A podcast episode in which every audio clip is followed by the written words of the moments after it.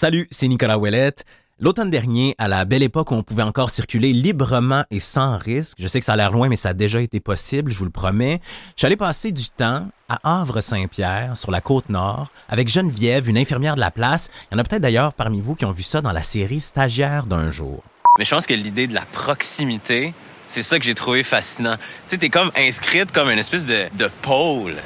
Puis comme d'un œil extérieur, c'est fascinant. Des fois, c'est le fun de partager notre travail avec quelqu'un d'autre, puis ça me permet aussi de m'arrêter puis de dire OK, ben pourquoi je fais ça de telle manière, puis de d'avoir ce contact-là aussi avec la vraie ah, vie. Ah, parce que c'est pas la vraie vie. c'est comme le rêve.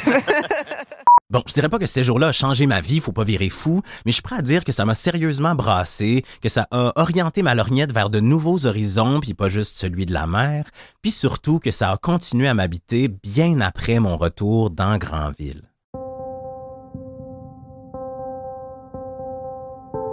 En fait, ça m'a comme ouvert les yeux grandes même sur la réalité des infirmières puis des infirmiers, ce qui fait que quand la crise provoquée par ce nouveau coronavirus est arrivée à nos portes, une des premières choses à laquelle j'ai pensé, c'était la façon dont ça allait les toucher. Je pense à celles et ceux qui sont en première ligne, c'est sûr, mais aussi à toutes les autres de tous les domaines de pratique, de toutes les expertises qui ont vu dans les dernières semaines leur quotidien être bousculé, voire même bouleversé.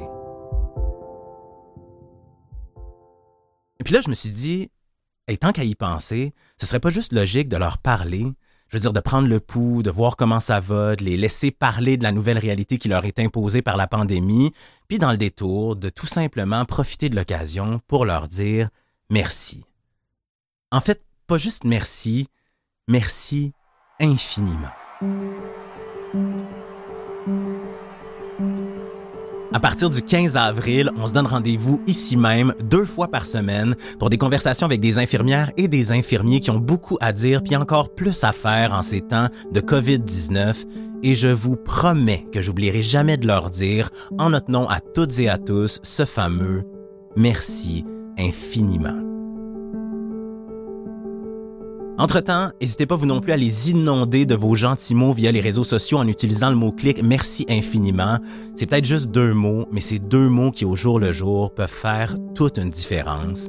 Donc au cours des prochaines semaines, gardez l'œil ouvert et l'oreille tendue pour ne rater aucun nouveau épisode du balado Merci infiniment, disponible les mercredis et samedis partout où vous écoutez votre contenu audio. Sur ce, à très, très bientôt.